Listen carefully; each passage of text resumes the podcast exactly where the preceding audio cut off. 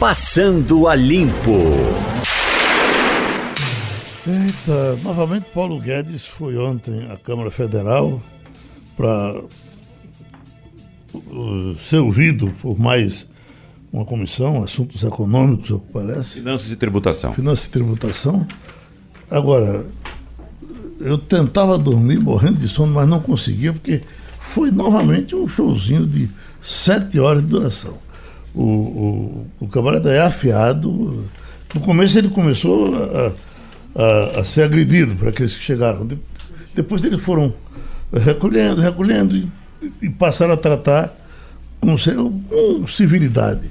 E aí foi uma coisa muito interessante, muita coisa foi discutida e eu ouvi diversos deputados se dizendo convencidos de que eh, vão votar pela reforma.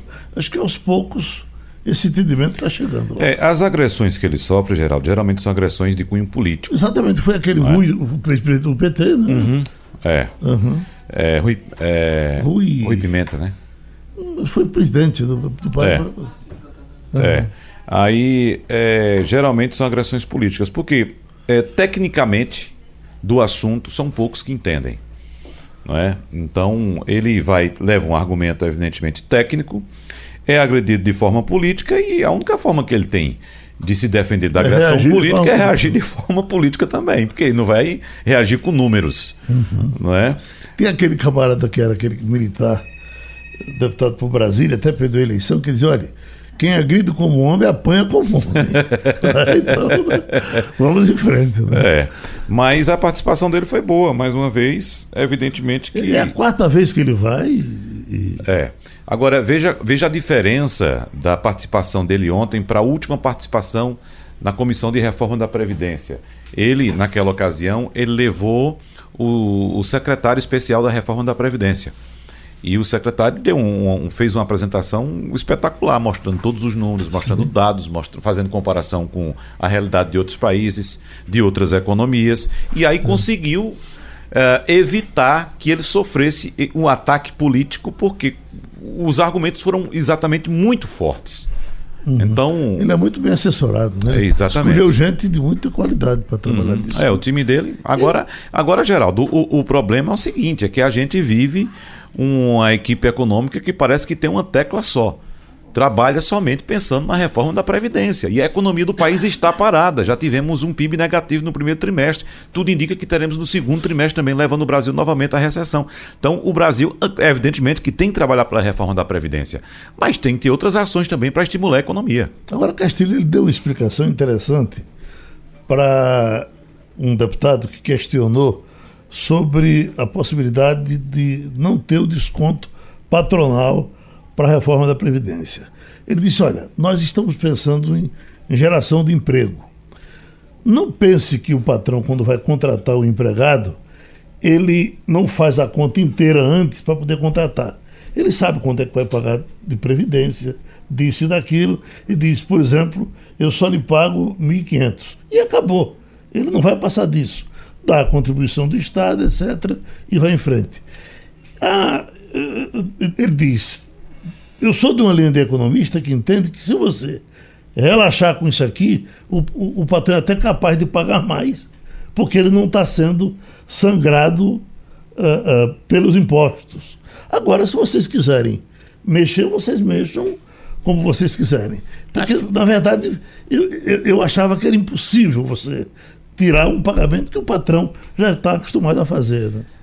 Bom dia, Geraldo. Bom dia, ouvintes. Bom dia, Wagner. Olha, Bom dia. como você disse mesmo aí, ele é de uma linha de economistas né, muito vinculada à escola de Chicago, que é uhum. a escola do liberalismo americano, que trabalha aqui com menos, é, com menos pagamento de imposto menor. O problema é o seguinte: diferentemente do que o ministro pensa, há uma grande corrente de, de economistas, de analistas que diz o seguinte: o problema não é a contribuição patronal. O problema é o conjunto de impostos e uma legislação trabalhista muito difícil que torna a questão do, do, do, da contratação é, é muito difícil. Então é aquela história. Há uma distância muito grande entre o trabalho informal e o trabalho regularizado. Por exemplo, as empresas estão tendo uma despesa muito forte agora para fazer o chamado do EFisco que é uma conta que é debitada toda nas empresas. A vida do trabalhador hoje é acompanhada em tempo real pelo Ministério do Trabalho. Essa visão de Paulo Guedes diz o seguinte: bom, o cara contrata porque o cara não contrata porque é obrigado a pagar a, a parte patronal. Não há nenhuma informação, pelo menos as entidades patronais não se queixam disso. As entidades patronais se queixam da quantidade de impostos, a quantidade de obrigações e a quantidade e uma fiscalização em cima das empresas é, idôneas é, procurando cabelo de sapo. Então a empresa que é, como é que chama, que é irresponsável, que já não paga nada, essa, essa não tem pressão. A empresa que cumpre suas obrigações é que é mais fiscalizada. Eu acho o seguinte, eu acho que essa história, o discurso deles é o seguinte: se a gente não cobrar a parte patronal, a gente vai gerar mais emprego. Eu não consigo entender muito isso e não consigo aceitar. O que vai gerar emprego é a questão da capacidade de negócio. Se a economia vai bem, o empresariado cria emprego. E outra coisa, só para completar essa informação: quem mais cria emprego, Geraldo, é a pequena e a média empresa. Não é, não é a grande é. empresa que está isso, não. Agora a gente viu mesmo isso no Caged agora. Ô, Geraldo. 60% dos empregos no Brasil são criados pela pequena e média é, empresa. É, sem dúvida. E o Caged traz esse dado, né, Castilho? É. é Geraldo, ainda em, ah, em, relação à reforma da Previdência, o relator da reforma, o deputado Samuel Moreira, que é do PSDB de São Paulo, foi informado por líderes da Câmara que, da Câmara que se insistir em colocar no texto dele os funcionários públicos de estados e municípios vai perder. Vai perder, vai ser derrotado. O que está havendo aí, Geraldo, é uma queda de braço entre governadores e deputados. É Por quê? Os governadores nos estados abrem a boca dizendo: "Nós somos contra a reforma da previdência, eu sou contra". Isso é verdade. Aí deixa para lá, para que os deputados resolvam. Aí eles vão para Brasília e fazem: "Não votem, votem a prova a reforma é. da previdência". Aí os deputados agora estão se vendo na, na, corda bamba. Por quê? Porque se votarem a reforma dos estados, aí os governadores vão dizer: não, não fui eu, não. Quem aprovou foram os deputados do Bolsonaro. Exatamente. Entendeu? Aí tá com essa, essa queda de braço, porque ninguém quer assumir esse ônibus, que é um, um, um, um tema é, ardiloso, que tira votos, e tá todo mundo se escondendo, mesmo sabendo da necessidade urgente que o Brasil precisa da reforma da Previdência. Fica esse jogo político. Agora, eu, eu acho, eu, pelo que eu vi ontem, pelo que eu vi ontem, os, os governadores quase todos estão abrindo o jogo e estão desistindo dessa remandiola é. de, de, de uh, admitir a possibilidade de ficar fora. Tem uma ainda ontem, eleitoral aí. Ainda ontem, uh, uh, Igor, eu vou te chamar agora, ainda ontem o presidente aqui da, da dos municípios patriota, Sim. disse de jeito nenhum os municípios vão ficar fora. E ele disse que tem levantamento do Brasil todo. É exatamente. Do Brasil porque, todo. os governadores e os prefeitos sabem que precisam da Sim. reforma, certo? E querem jogar para o governo fazer. Eu... Só que o discurso político, como eu acho que é isso que Igor vai falar, o governador e o prefeito vai dizer, olha, não fui eu não, o ano que vem tem eleição. Mas eu acho que esse bode, esse bode que eles jogaram na sala na, no, no fim de semana assustou os governadores e os prefeitos. É. Eu não sei se Igor pensa assim também. Com certeza assustou. O que acontece é o seguinte: você tem o. Quem apresentou essa emenda, inclusive uma dessas emendas que retira estados e municípios, foi Daniel Coelho. Daniel Coelho, todo mundo sabe, é deputado, é líder do Cidadania, é deputado federal e é também um pré-candidato, digamos assim, ele não é oficializado pré-candidato, mas é, um, é indicado como um pré-candidato à Prefeitura do Recife. Então tem interesse nas próximas eleições. Essa emenda prejudicaria demasiadamente o PSB PSB, por exemplo, em Pernambuco, porque o PSB é quem mais tem deve disputar prefeituras na, em 2020. Então, aqui em Pernambuco. Então, você tem aí o PSB sendo obrigado, o governador sendo obrigado a pautar uma reforma da Previdência na Assembleia Legislativa, e isso prejudicaria demasiadamente os deputados que apoiam o governador Paulo Câmara no próximo, durante esse ano ainda e para o próximo ano, porque eles teriam que aprovar a reforma para não deixar o Estado quebrar.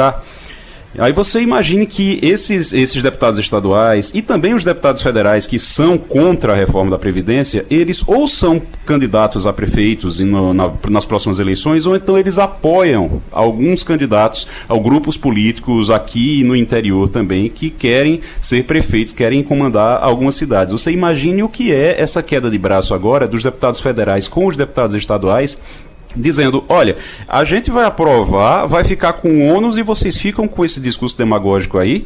E aí, como é que fica para a próxima eleição? A gente vai sair prejudicado e vocês vão ficar de bonzinhos perante o povo. Não é, isso que não é isso que eles querem. Tudo passa por 2020.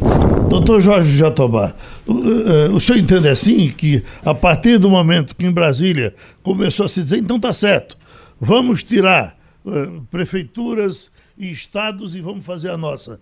Me parece que foi um bode na sala que assustou os governadores, os prefeitos do Brasil todo, segundo diz Patriota, já estão dispostos a seguir com o governo federal. É, bom dia, Geraldo. Bom dia, bom dia ouvintes. Exatamente, Geraldo. A análise política de você está correta. A verdade, a reforma da Previdência, como você sabe, envolve interesses poderosos, inclusive, sobretudo, dessas grandes corporações que estão incrustadas no aparelho do Estado e muitos desses deputados federais que estão em Brasília têm suas bases eleitorais exatamente nas corporações.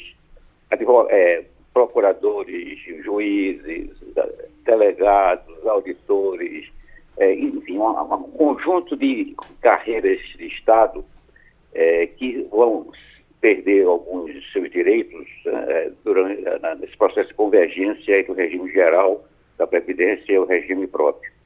É, essa notícia de ontem foi exatamente uma, uma jogada política para pressionar os governadores a, a explicitamente apoiar a reforma. E é uma jogada inteligente, porque é, coloca um limite de endividamento uh, e diz o seguinte, só os estados que têm limite de endividamento acima de 70% da sua recorrente líquida estão habilitados uh, e serão beneficiados pela reforma, e os outros estão fora. Quando você olha para o mapa do Brasil, é com exceção do Espírito Santo, quem fica fora é o Nordeste, e quem fica dentro é o Sul e Sudeste, que exatamente liderado por Dória está apoiando a reforma.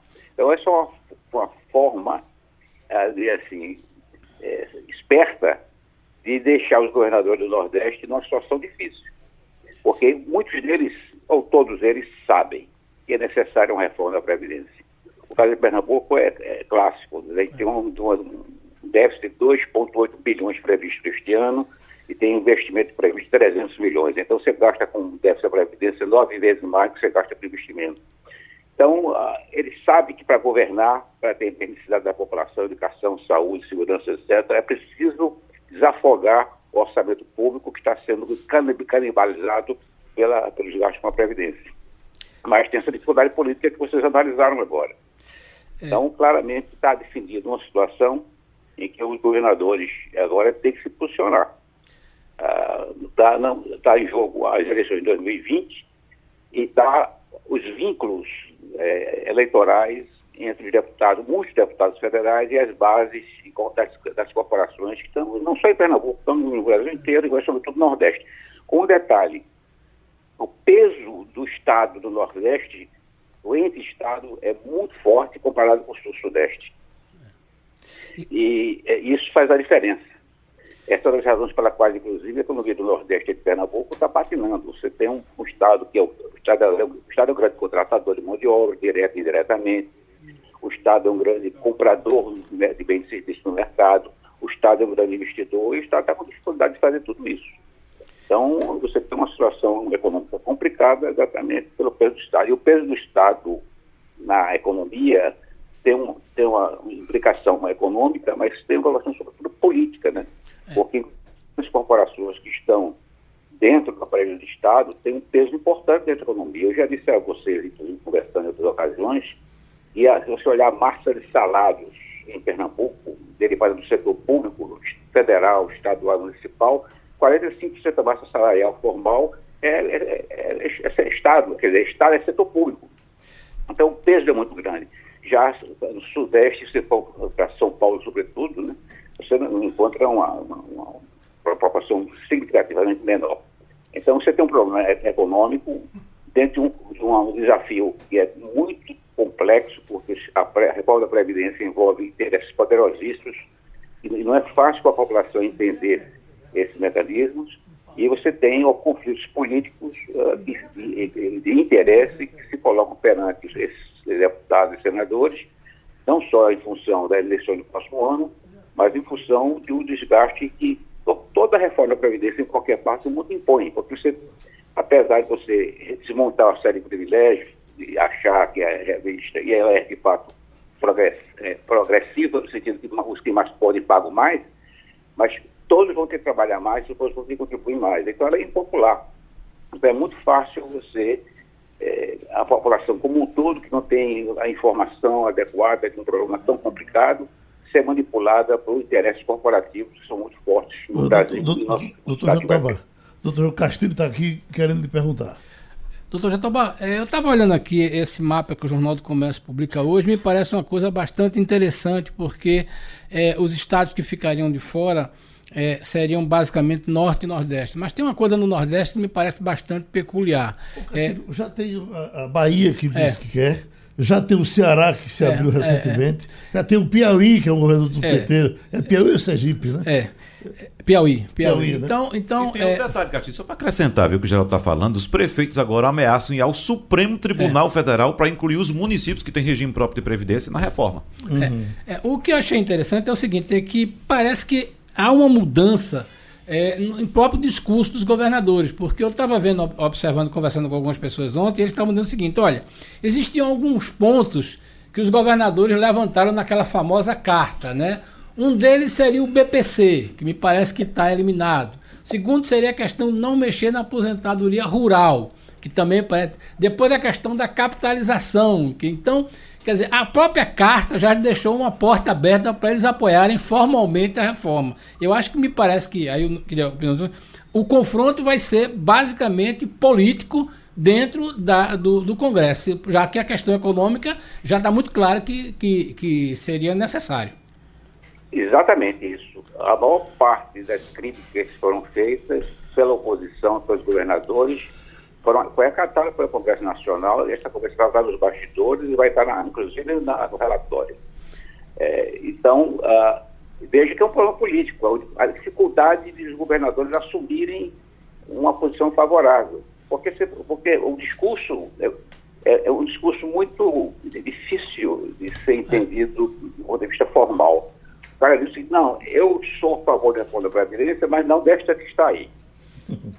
Mas tem uma Aí, aí, aí, tem uma proposta que está colocada, você não é obrigado a aceitar como ela está. Eu tenho, eu tenho minhas críticas também ao BPC, ao regime de capitalização, à desconstitucionalização de, de, alguns princípios básicos da reforma da Previdência, mas isso não impede que o núcleo duro, o principal da reforma, seja apoiado seja aprovado, porque é importante para o país, é importante para os estados e para os municípios. Então, é de fato um problema político e os governadores estão, de fato, amaciando a sua fala, inclusive o nosso governador, ele reconhece isso, ele sabe, um homem inteligente, é o foi secretário da Fazenda, ele conhece os números do Estado, ele sabe que tem um grande problema pela frente, que pode não estourar na mão dele, mas vai estourar na mão do próximo governador e vai, o grande perdedor disso vai ser a população, porque você vai canibalizar, repito, custos, gastos na área de segurança, saúde, segurança, eh, saúde educação, etc., para poder, poder pagar aposentados. O doutor Jatobá, e esse projeto Mansueto, que ontem foi falado, inclusive, durante a discussão do ministro, Mansueto é o assessor mais importante que ele tem. É, é, é, é o secretário da Receita Federal. Secretário da Receita. Mansueto Almeida. Mansueto Almeida, para liberar para os. Tesouro. Não, é, Perdão, exatamente. É, para liberar para os estados aí em torno de um bilhão e meio. E deve ter algum retorno para essa liberação, não? Tem sim. Aliás, é uma proposta muito interessante que os, os estados e acho que Pernambuco vai aceitar. Porque o problema de Pernambuco hoje é que Pernambuco não consegue se endividar para poder financiar seus investimentos, porque não tem capacidade de pagamento. Uma nota C. O Estado levou pau nos três indicadores. Né? Então, um indicador de endividamento, com relação à receita corrente líquida, é o, é o estoque da dívida como proporção da receita corrente líquida é um o segundo indicador é o indicador de poupança corrente. O Estado tem de poupança corrente, que gasta mais do que arrecada em termos correntes. E tem o um indicador de, de, liquidez, que é, é obrigações de curto prazo sobre caixa. O terceiro indicador é complicado para o Estado de Pernambuco, daí a grande dívida com os fornecedores que o Estado tem.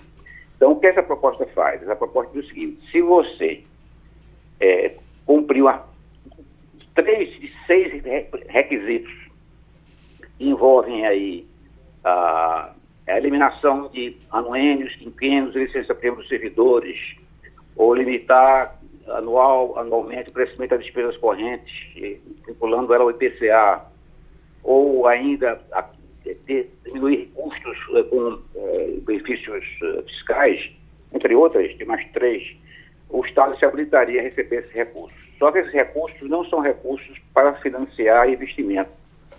São recursos que devem ser usados para melhorar o indicador de poupança corrente e, e diminuir o, o, terceiro indicador, que é o mais complicado, que é o indicador de, de, de disponibilidade de caixa. Então, vai, ter, vai poder pagar fornecedores, por exemplo, e reduzir o indicador que hoje tem 65% acima da disponibilidade de caixa para Pernambuco. Então, o que é que isso vai fazer? Se o Estado conseguir recuperar-se fiscalmente através desses indicadores, por exemplo, se o indicador de poupança corrente melhorar, se o indicador de disponibilidade de caixa melhorar, o Estado vai se habilitar, então, a conseguir empréstimos com aval da União para poder bancar investimentos. Então, é um, é um programa que qualifica o Estado para melhorar seu desempenho fiscal, que vai ser medida através de um conjunto de indicadores, e a partir daí o Estado, então, ir para o mercado de crédito Banco Mundial, Banco Interamericano de Desenvolvimento, BNDES, e conseguir dinheiro. Doutor Jorge Atobá contribuiu com a gente mais uma vez no Passando a Limpo. Minha gente, essas mudanças uh, desse projeto que Bolsonaro levou para o Congresso ontem, me parece que elas vão bem a, a, além do que a gente pensava, porque saiu do Pardal, aqui está dizendo, o fim da multa para cadeirinha. Pois é, já. Veja dizer... só, ainda encontrar esse absurdo nesse projeto. O fim da multa por cadeirinha. A gente sabe que a cadeirinha para criança é um, um equipamento utilizado uh, e obrigatório no mundo inteiro. No mundo inteiro. Não vou dizer o mundo inteiro, não. Tem país subdesenvolvido que, que não utiliza, né? Não vou dizer, mas nos países é, é, em desenvolvimento ou desenvolvidos, é estritamente obrigatório o uso da cadeirinha e a penalidade é multa, porque a cadeira é um item de segurança para a criança. Olha, e o projeto não é só a cadeirinha, não, não, não até para a criança que senta na frente. Olha, tem umas coisas nesse projeto que é uma coisa tão absurda que aí eu estava olhando o seguinte: como é que alguém pegaram todas as questões das infrações? Parece que alguém na consultoria da presença fez o seguinte: quais são as multas mais comuns dos maus motoristas brasileiros. Aí os caras fizeram um projeto a partir da história da, do Pardal para beneficiar. O problema é o seguinte: o gro, a, a, ideia que se passa é que o motorista brasileiro é um sujeito que é um canibal no trânsito. Não é verdade. 98% das pessoas respeitam as leis de trânsito, estão preocupadas com isso. Esse projeto que está aí, eu estava olhando a, a, a, ideia de um, um, cientista, de um pesquisador, disse isso vai beneficiar perto de menos de 2%, que são os infratores contumazes. É o cara que deliberadamente faz isso. Tá entendendo? Então, por exemplo, tudo que a gente está falando aí, é, a questão do, do banco, do banco no, na cadeirinha, isso já foi incorporado pelo motorista. A sociedade já sabe que tem que usar. Algumas coisas é o seguinte, o cara é, é, é, é uma série de outros itens que foram colocados aí, que a tendência é o brasileiro se acostumar, à exceção da questão dos pardais, que você teria que ver, porque aí a gente fica num, limbo entre a indústria de vender serviços e a indústria, isso é basicamente em prefeituras e, e estradas estaduais, você pode contestar. O resto vai ser contestado. Eu acho que no Patal certamente tem alguma sacanagem. Veja bem, Onde então, tira a sacanagem deixa. Ô, Geraldo, veja só.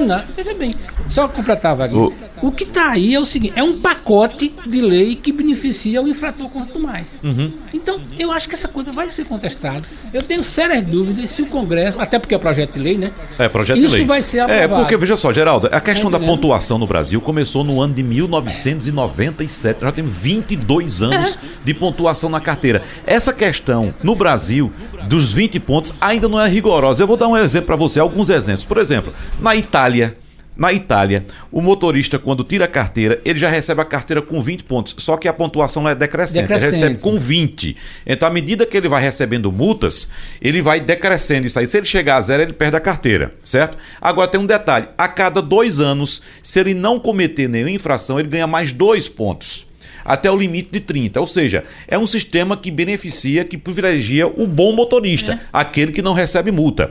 Você tem uma noção do rigor no, nos países sérios? Na Alemanha, a pontuação é de 8 pontos. 8. Aqui e são a, 20. E a Alemanha que é muito liberal com o trânsito. né? Exatamente, exatamente. Mas 8 Tem uma pontos. coisa- A Dinamarca, Geraldo, a pontuação é 3. Ou seja, praticamente impossibilita a sua, a, sua, a, sua, a sua possibilidade de erro. Entendeu? Três pontos. Então, isso é uma coisa muito séria. No Canadá são 15 pontos. Então, isso é uma coisa muito séria que ajuda, de fato, a reduzir Você, você, as mortes você me dá uma chance, Wagner, de atender a um ouvinte que eh, nos escuta todos os dias aqui e manda sempre recados para minha filha e ela passa para mim, olha, esse é seu ouvinte, eu não sei o nome dele, mas ele eh, eh, postou que ah, na, na Europa não tem pardal, que o trânsito é liberal, não é bem assim. Não é assim, não. O mundo civilizado trata isso com o rigor do tamanho do mundo. O que, o que a gente sabe é que há uma certa. Um, Relaxa-se um pouco na Alemanha com relação à velocidade. Não, não relaxa se Não, um pouco na Alemanha. A Alemanha tem estradas Exatamente, preparadas para velocidade. É. Então são as chamadas autobans, são estradas impecáveis de quatro, cinco faixas em que não tem limite de velocidade, mas elas são totalmente preparadas para isso. Agora, nem pense com relação à Espanha, Itália, Não. Portugal. Exatamente. Não, inclusive- Oi, oi, Igor. Oi, inclusive, vocês estão falando aí de outros países em relação à cadeirinha, por exemplo.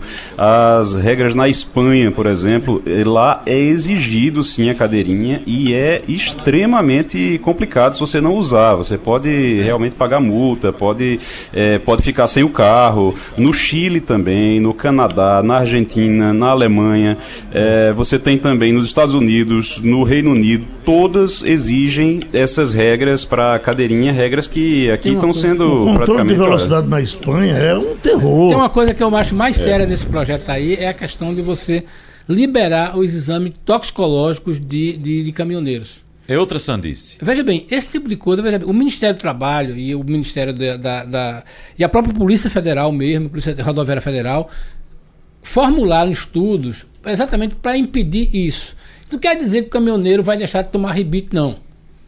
Agora, veja bem, você tem fiscalização. Aí você está dizendo o seguinte: olha, você está liberando o cara de fazer o exame. Deixa eu pedir Então- a vocês, por gentileza, que o professor Adriano Oliveira estava, está numa aula, saiu da aula Ah. para nos atender aqui rapidamente. Professor Adriano, esse título que o vice-presidente recebe hoje aqui, isso é somente uma balançada, uma puxada de saco, ou tem também algum efeito positivo? Olha, Geraldo, bom dia ouvintes, bom dia a todos da casa. Eu não posso falar em puxa-saquismo porque eu vejo que Mourão merece um título desse.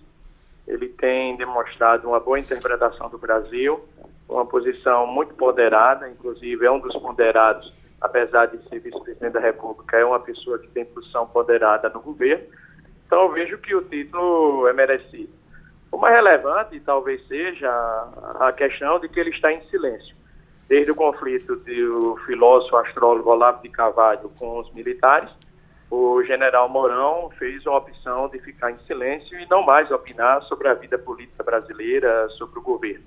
Eu vejo isso como um ato de disciplina, um ato de coragem, de moderação, porque de fato as suas opiniões, mesmo que sejam opiniões relevantes, estavam gerando alguns, eh, alguns conflitos no governo Bolsonaro em particular com os filhos do presidente. Consequentemente, esses conflitos estão presentes, isso causa um tumulto na governabilidade. E o que o Brasil menos precisa neste momento é alguma espécie de tumulto. Nós precisamos de política e precisamos de diálogo. Igor Marcel?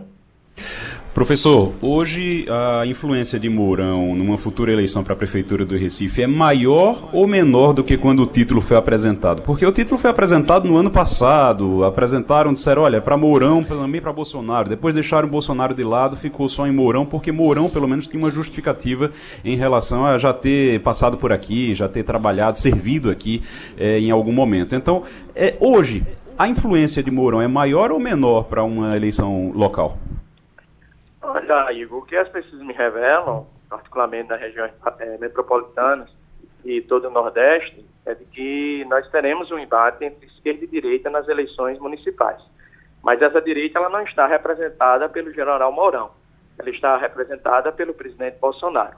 Qualquer candidato do presidente Bolsonaro, obviamente, ele tem chance de obter 10, 15% de votos, podendo obter mais a depender da evolução do governo.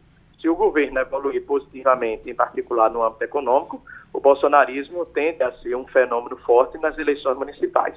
Entretanto, se as eleições municipais fossem hoje, nós teríamos não a predominância do bolsonarismo, mas sim a predominância do lulismo, onde a esquerda levaria vantagem nas eleições municipais, em particular nas capitais. Ok. O que estou mais recebendo aqui é gente dizendo: olha, tudo que Bolsonaro faz, vocês falam contra. Não é tudo, viu? É muita coisa. Agora, uma coisa. Até porque nós somos favoráveis à reforma da Previdência. Agora, uma coisa tem que se dizer. Mas ninguém sabe nem se Bolsonaro é, né? Uma, uma coisa tem que se dizer: é que Bolsonaro disse tudo isso que ia fazer antes de se eleger. Ele, ele entrava na mídia social toda semana, acho que há uns dois anos, fotografando pardais. Eu digo, meu Deus, que campanha de presidente é essa? Pois ele pegava isso, botava isso, isso vai acabar, isso vai... Então a gente é que não acreditava que ele chegava à presidência para fazer isso. Mas chegou e está você fazendo. vê como deputado, como, como deputado Jair Bolsonaro foi tão insignificante que ele poderia ter feito isso enquanto estava no parlamento, apresentar um projeto de lei para acabar com isso. Eu, eu tenho uma pergunta para o professor Adriano, é o seguinte, esse tipo de atitudes que Geraldo fala aqui, que a gente até diz o seguinte: o presidente se preocupa com os detalhes, com é, pequenos é, problemas. Pequenas causas, né? É, essa coisa, essa coisa é suficiente para, ao longo do, do tempo, professor Adriano, manter esse apoio? Ou, por exemplo, vai ser necessário mesmo que, é, na hora do vamos ver, ele tenha que assumir uma pauta mais consistente, uma pauta de da, além da questão da reforma da Previdência, se posicionar sobre os outros temas? Veja, Castilho, as recentes pesquisas têm mostrado que não. Você, ele pode alcançar 15%, 20% de bom e ótimo, de popularidade, com essa agenda ideológica, com essa agenda de valores, mas não mais do que isso. Observe que após a aprovação da reforma da Previdência, a qual vai ser aprovada, nós não sabemos se será aprovada de um trilhão ou de 800 milhões, mas uma reforma vai ser aprovada, o governo Bolsonaro vai precisar de uma nova agenda. Ele não vai poder ficar falando só em reforma da Previdência. Aí ele vai falar em quê? Vai falar na questão da mudança de regras no Código de Trânsito ou vai falar em emprego, renda e inclusão social? Então, o presidente Bolsonaro ele precisa ter um discurso econômico, onde esse discurso econômico ele precisa estar pautado na geração de empregos e também na inclusão social. Agora, há um dado também importantíssimo. Veja como o presidente ele não consegue perceber, os seus assessores, a importância de determinados projetos para o país. O, projeto que foi apresentado ontem para financiamento dos estados, conhecido como Projeto Monsueto, é uma grande inovação institucional. É. Tende a contribuir para a recuperação dos estados, principalmente se os estados forem alcançados pela reforma da Previdência, que será aprovada. Mas ele optou, em vez de falar sobre isso, que é uma grande atitude que irá provocar uma recuperação econômica dos estados, junto com a reforma da Previdência, para ficar discutindo cadeirinha e a retirada de exame toxicológico para caminhoneiros. Então, ele me parece que ainda não entendeu a dimensão do Brasil e nem sabe quais são os problemas do Brasil. A gente agradece ao professor Adriano, o ex-deputado Bruno Araújo, assumindo a presidência do PSDB. Deputado, assumindo a presidência do PSDB, o senhor fica morando em Pernambuco? Vai morar em São Paulo? O que é que muda na sua vida? Bom dia, Geraldo. Bom dia, Bom dia Igor, Wagner Castilho. Bom dia a todos. É, muda pouco da minha rotina, o Geraldo. Eu, desde que me elegi deputado federal, eu fixo residência em Brasília e tenho vou a Pernambuco com absoluta frequência todo final de semana durante o período, os 12 anos que eu tinha mandato.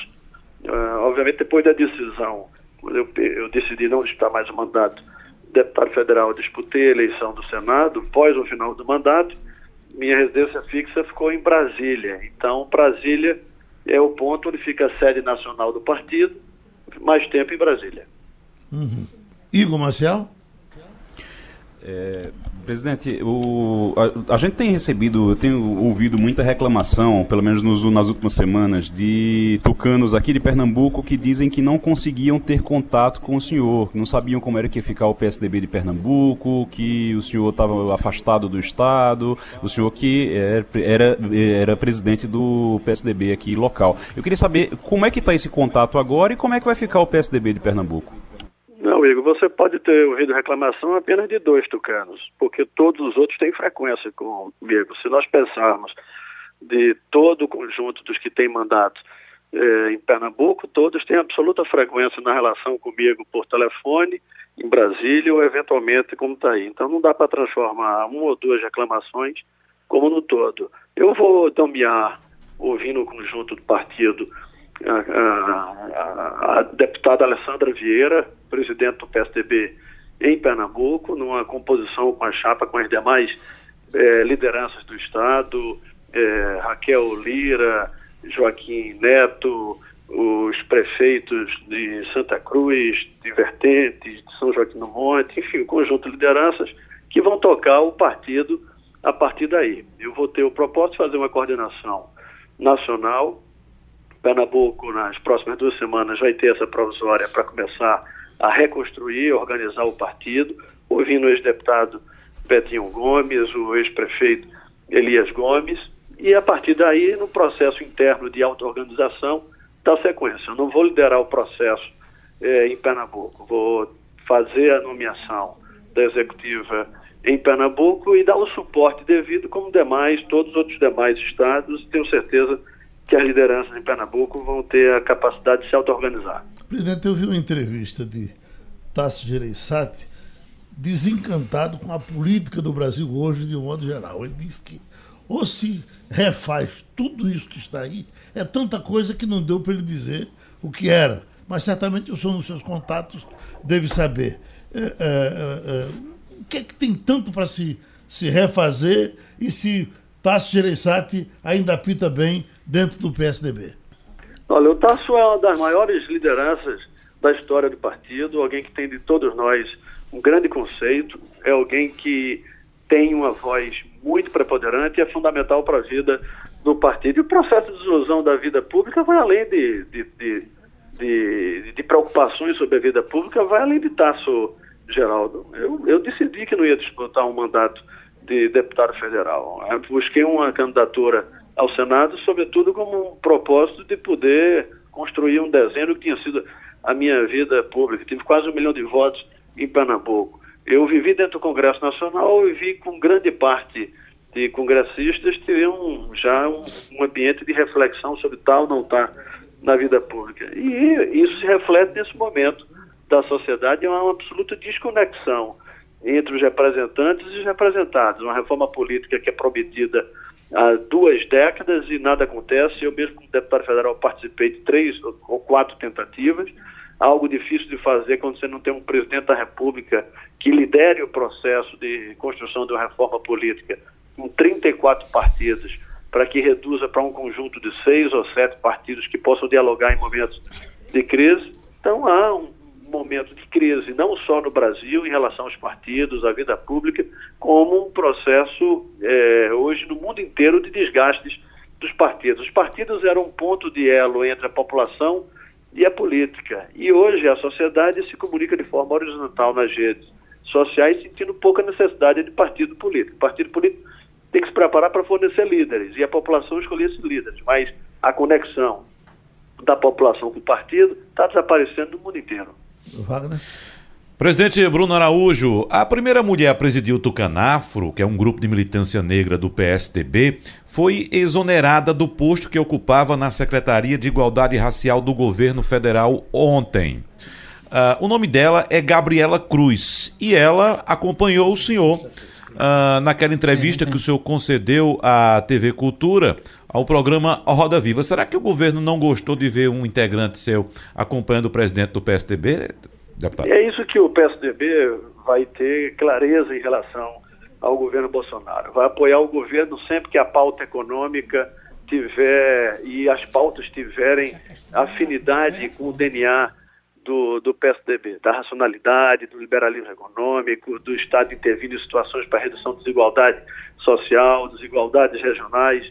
Agora, essa pauta da intolerância, a Gabriela foi convidada por mim é, eu pessoalmente a convidei para participar do programa Roda Viva.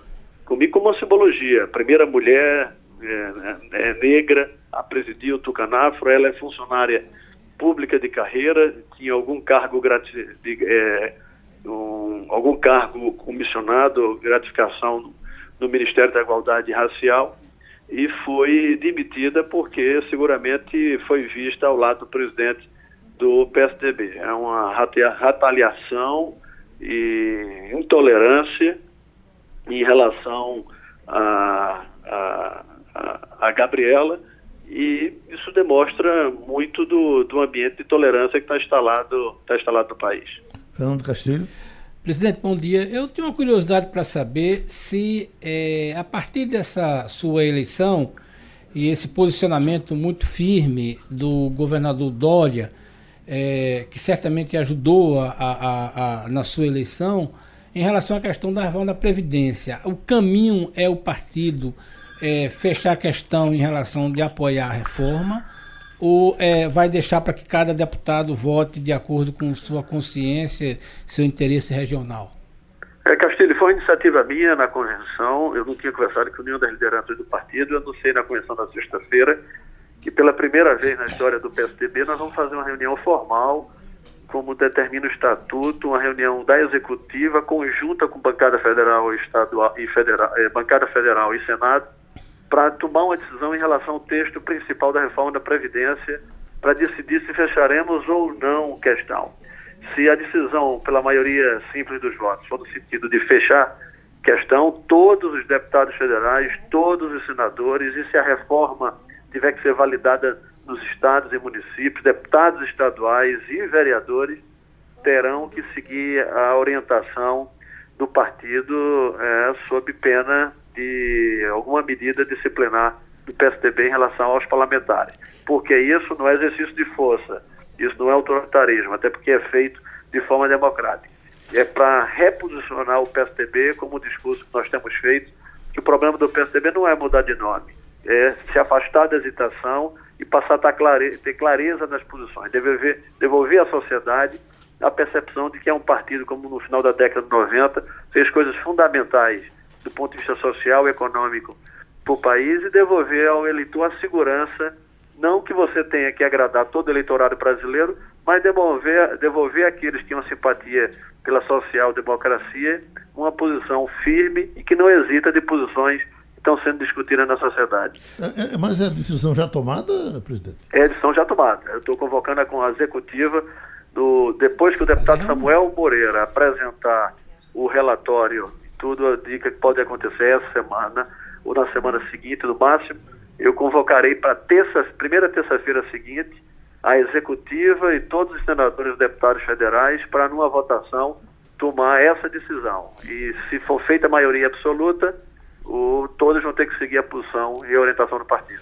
O senhor acha que a questão da, da separação, ou pelo menos da colocação da forma da Previdência com os estados, o senhor vota a favor dela ficar num pacote só, tudo a partir de Brasília, ou o senhor também, o senhor acredita que os estados é que devem fazer as suas reformas e municípios? Como algum... Não, são duas coisas. O, o, normal é que isso estivesse estabelecendo a partir de uma emenda condicional para o Brasil inteiro, que a Câmara e o Senado pudessem contar e decidir para que a reforma da Previdência tivesse validade nacional.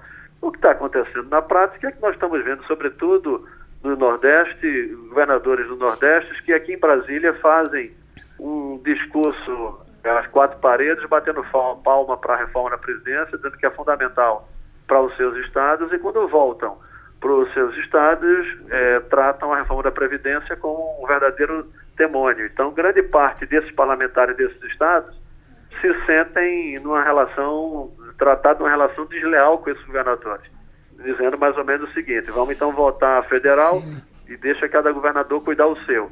O que é ruim esse empate, porque o tamanho da conta dos estados é somados é quase o tamanho da conta da própria reforma do governo federal. Então, se não houvesse, digamos, essa relação é, não tão não clara, sincera, não é, ou demagógica por parte dos governadores, seria resolvido tudo com mais tranquilidade em Brasília. Tenho dúvida de como virá o relatório é, Castilho do, do relator. O senhor particularmente vota como? Votaria como? Incluir? Não, se eu tivesse, votaria. Votaria com os estados. Eu não iria bancar essa disputa política, apesar de achar que é desleal na relação com os governadores, eu faria o que é melhor para o país, que é diminuir privilégios daqueles que se aposentam de forma mais rápida, com salários altíssimos, em detrimento uma conta que é paga pela parte mais pobre da população. Deixa eu fazer uma pergunta chata, presidente. No, é, é, Aécio Neves, qual vai ser o destino dele nesse seu PSDB? Ele vai continuar sendo um cão danado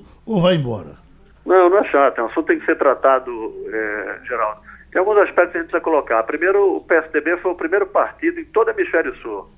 O primeiro partido que criou um conselho, que criou um código de ética, código comportamental, que a partir do momento que qualquer filiado fizer qualquer denúncia sobre qualquer um dos seus filiados, ele vai ser processado com um devido regramento. Então, seja Écio Neves ou qualquer outro quadro, tem hoje, hoje instrumento legal para que possa haver essa avaliação. Ou uma decisão pessoal de qualquer quadro, qualquer filiado que faça uma reflexão pessoal sobre sua situação.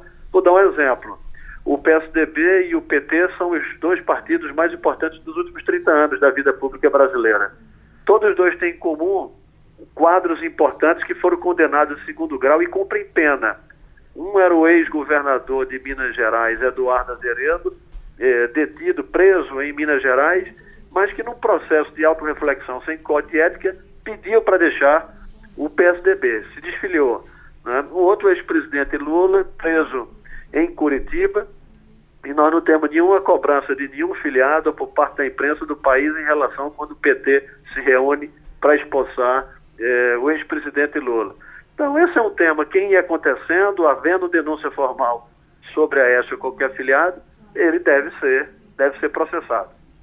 Pronto, a primeira página eh, agradece aqui o Passando a Limpo ao deputado Bruno Araújo, presidente do PSDB, que fez o Passando a Limpo com a gente. Wagner. Uh, Geraldo, a Folha de São Paulo traz uma informação muito dura hoje, é, muito forte, apontando que o policial militar reformado Wellington Sérvulo Romano da Silva, ex-assessor de Flávio Bolsonaro na Assembleia Legislativa do Rio de Janeiro, declarou em 2016 ter mais da metade do seu patrimônio em dinheiro vivo. Ele também teve saldo patrimonial de mais de um mil por cento no período em que atuou com o então deputado estadual Flávio Bolsonaro na Assembleia do Rio. Essas informações constam das declarações de imposto de renda do tenente-coronel reformado referentes a 2014, 2015 e 2016. Uh, Cérvulo, o, o ex-policial, foi um dos 95 alvos das quebras de sigilo fiscal e bancário autorizadas pela Justiça Fluminense na investigação do Ministério Público do Rio de Janeiro contra Flávio Bolsonaro. Atualmente senador, como sabemos, e também o ex-assessor dele, Fabrício Queiroz. A promotoria, lá no Rio de Janeiro, afirma haver indícios de prática de peculato lavagem de dinheiro e organização criminosa de 2007 a 2018 no gabinete do filho do presidente da República na Assembleia Legislativa do Rio, onde exerceu por 16 anos o mandato de deputado estadual. E um dos elementos suspeitos é justamente a movimentação de dinheiro vivo entre os assessores do hoje senador. O tenente-coronel reformado ficou lotado junto a Flávio Bolsonaro de abril de 2015 a setembro de 16. Inicialmente, estava vinculado ao gabinete da vice-liderança do PP, ocupado à época por Flávio Bolsonaro.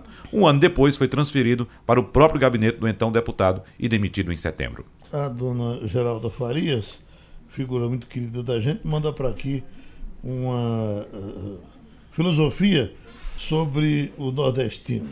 Ela diz: somos de outro nível. Nordestino não fica solteiro, se solta na bagaceira. Nordestino não conserta, emenda. Nordestino não bate, senta-lhe a mão. Nordestino não bebe um drink, ele toma uma. Nordestino não é sortudo, ele é cagado. Nordestino não corre, dá carreira. Nordestino não percebe, ele da fé. Eu dei fé daquilo aí. Nordestino uh, não sai apressado, ele sai desinvestado. Nordestino não aperta a rocha. Nordestino não volta, ele arrudeia.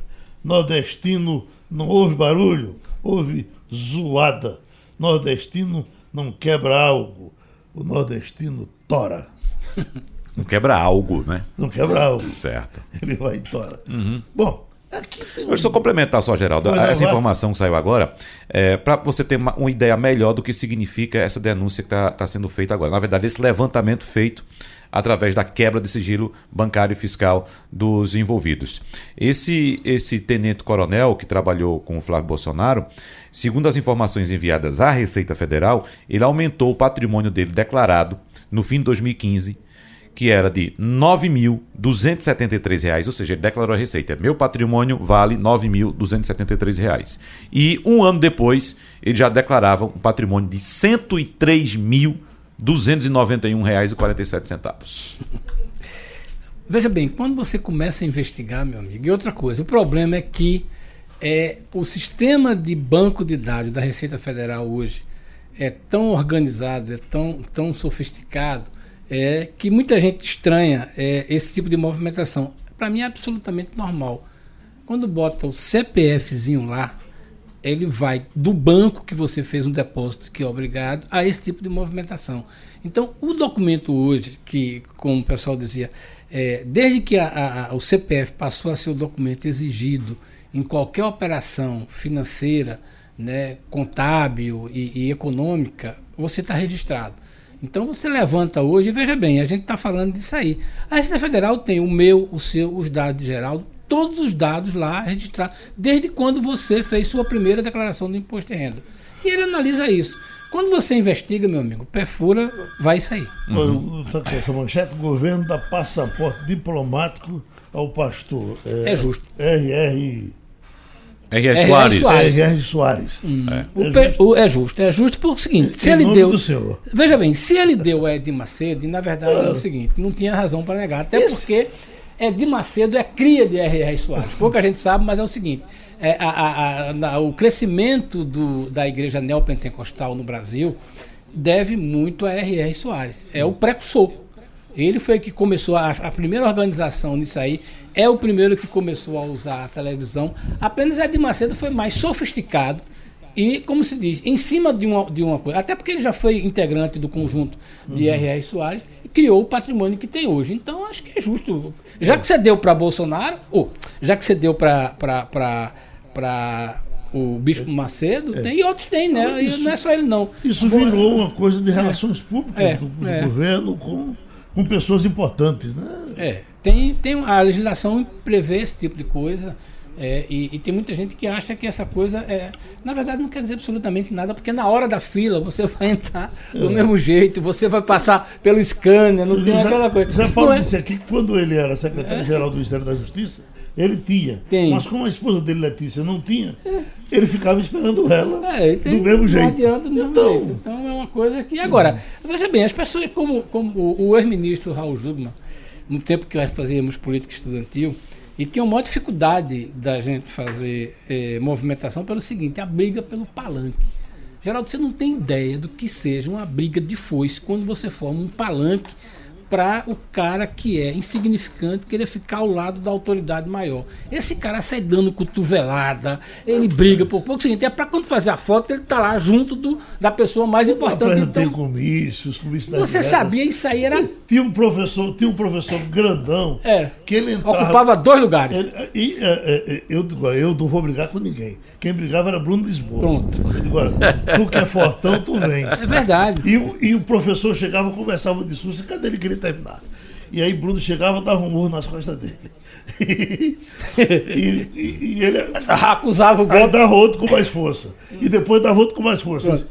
Quem é que tá batendo em mim aqui? Pronto. Aí segui. Exatamente. Se você olhar as fotos, era muito engraçado o seguinte: se você olhar as fotos do comício das diretas a, a foto que você tem, muita gente importante, mas quando você olha os caras que estão mais perto das grandes autoridades, são pessoas que não têm nenhum representativo. É o cara que chegava primeiro, brigava, se agarrava no, no, no, no, na, no, no ferro ali do palanque e não saía de jeito nenhum.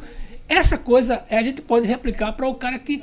O sonho da vida de muita gente é ter um passaporte diplomático. Então o cara sai exigindo para todo canto, bota nas redes sociais, né, quer exercer aquilo ali. Quando, na que verdade... Eu me lembro dos que participaram dos comissários diretas, só teve um que não foi candidato, fui eu. O resto, todo mundo ali estava fazendo campanha. Fazendo campanha. Todo mundo queria um mandato. É. Alguns conseguiram, outros não Quer ver agora? Era mas cara, tentaram. Era naquela. Na, na, quando você fazia, que era muito comum, você dar os braços, né? Formava uma corrente humana. É, então, tinha uma organização, porque você, por exemplo, vamos imaginar, se você botasse é, todos os candidatos para o MDB. Naquela época você tinha Jarbas, Fernando Lira, Roberto Freire, né? Todo mundo. A quantidade de gente que estava querendo botar o braço junto de Jarbas ou de Roberto Freire para ficar na primeira fila para quando vinha aquela, aquela frente mostrando a fotografia, certo. aquilo ali era uma briga de foice. Então a briga do PC do B na época com o PCB era briga de pau mesmo e os caras iam a vir de fato. Vamos em frente, meus amigos. Terminou o Passando a Limpo. Passando a Limpo.